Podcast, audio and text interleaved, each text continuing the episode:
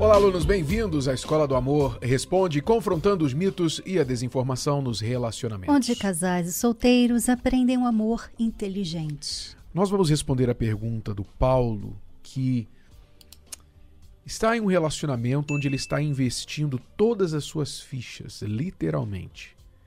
Mas há uma insegurança, uma grande dúvida. Você vai saber por quê.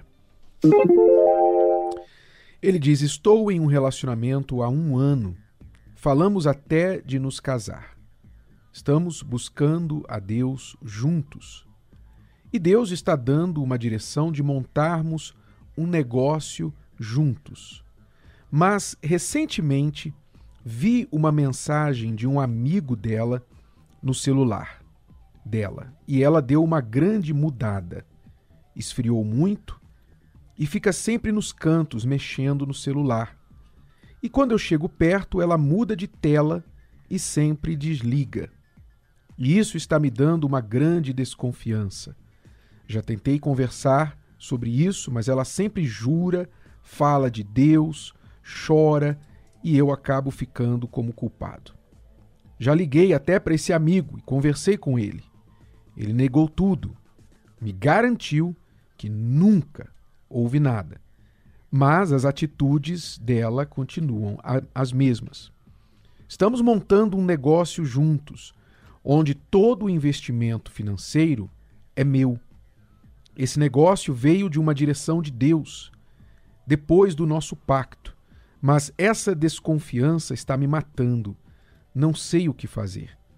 Temos esse projeto de uma loja, temos viagem paga e marcada, projeto de casamento, mas eu não sei se está certo tudo isso. É um pouco contraditório. É, não sei se era essa palavra. Não, não, não era essa palavra. Que... Tá, eu vou explicar é, por quê, então depois. É, eu, eu vejo assim que o Paulo está um pouquinho precipitado com em relação a esse relacionamento e o projeto financeiro dos dois, porque ele fala como se eles fossem um casal já dentro de um casamento, né? Uhum. E isso é muito perigoso, você você fazer investimentos e, e já deduzir que vocês como um casal podem levar adiante um projeto que na verdade está começando com um relacionamento que ainda não é um compromisso de casamento, né? Um relacionamento de vocês estão há um ano juntos, né? E já tem uma certa desconfiança da sua parte para com ela. Ela não tem sido transparente com você, porque se ela não tivesse nada para esconder, então ela poderia muito bem mostrar para você o celular e, e, tirar toda essa desconfiança. Mas não, ela, ela não mostrou e ela é, teve um comportamento de vítima né? Que faz a outra pessoa se sentir mal. Então, o comportamento dela realmente é, é de é de deixar uma desconfiança. Eu, eu teria desconfiança no seu lugar também, Paulo. Por isso que eu falo que eu acho precipitado da, tua, da sua parte é, começar um negócio com ela sem estar casado com ela ainda. E por você não estar casado com ela, é, porque vocês com certeza se pensa assim, eu não vou me casar com ela com essa desconfiança. Mas ao mesmo tempo você está né, começando um negócio com ela. Quer dizer, o casamento tem que estar tá, tem que estar tá, primeiro certo, vocês têm que estar tá bem para depois pensar no investimento financeiro, né? É, nem se fosse metade metade o investimento financeiro, nós recomendaríamos neste estágio da relação de vocês ir em frente com isso. Que dirá quando todo o compromisso vem de você não é? Então, concordo plenamente com a Cristiane, está precipitado. Agora, o que eu quis dizer com contraditório, que você se contradiz, é que você diz que crê que este negócio que vocês estão montando juntos foi uma direção de Deus. Mas ao mesmo tempo, você tem dúvidas, você tem insegurança sobre ela por causa das coisas que você descobriu. Então, se você tem tanta convicção que Deus te deu a direção para montar um negócio com ela, por que, que você está com dúvida? Das duas, uma. Ou você não está crendo na direção de Deus, ou na verdade não foi direção de Deus coisa nenhuma, que é o que eu tendo, a pensar. As pessoas gostam de espiritualizar muito as coisas, não é? Ah, Deus nos deu a direção de montar um negócio juntos. Mas espera aí, não, não, não, não. Para, para, para, para. Deus iria mandar você montar um negócio junto com uma pessoa que você ainda não tem a certeza nem se vocês vão se casar. Vocês têm projeto de casamento, mas projeto de casamento vem depois de uma certeza. E você não tem certeza. Você está com dúvida, tanto é que você escreveu para gente. Deus não se contradiz, aluno. O que está acontecendo aqui é que você está colocando mais confiança nela do que ela merece, do que ela conquistou, mereceu até aqui.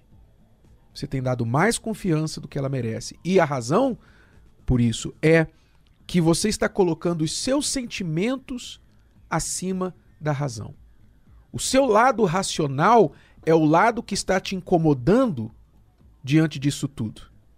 É o lado que está dizendo para você, rapaz, você pode estar embarcando numa furada, num Titanic. Você pode estar embarcando no Titanic. O teu lado racional está te mostrando estes sinais, mas o teu lado emotivo está dizendo: não, mas você ama ela, vocês tiveram tantos momentos bons, vocês tiveram uma revelação na igreja e tal, né? Então esse lado emotivo seu está fazendo você suspender o que o seu lado inteligente já mostrou para você. É, e esse lado emotivo, ele tem até uma trilha, né? Tem.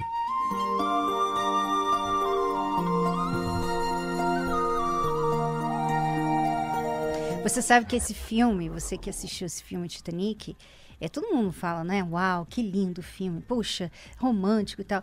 Mas é uma, uma história muito triste, né? Assim, é, é ficção, mas é, é baseado é baseado na no, o, Titanic afundou é, de fato mas é, mas a, a história, história romântica aqui do filme é uma ficção mas todo mundo aplaude todo mundo acha que foi bonita a história deles mas na verdade foi foi triste porque Trágico. ele morreu né? O Leonardo DiCaprio, que eu não lembro mais o nome do personagem. Frank, se eu não me engano. Você lembra? Hein? Jake, lembra? Jake, era Jake. E o nome dela? Ah, não lembro. Rose. Rose, Rose. É, Rose. Então, o Jake morreu por causa da Rose. Porque ela não quis Jack. sair. Ah. ah. é, Jack. Jack. Ela não quis sair quando ela, tipo, podia sair, né? Porque ela ficou assim: ah, não, ele vai ficar para trás. Uhum.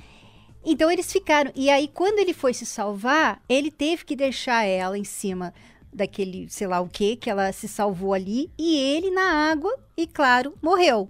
Né? Uhum. Né? Então você vê que o filme ali, todo mundo, ah, que Alguém lindo, se né? afogou na Mas história. a pessoa se afogou, ele se afogou, ela praticamente foi culpada, vamos dizer assim, pela morte dele.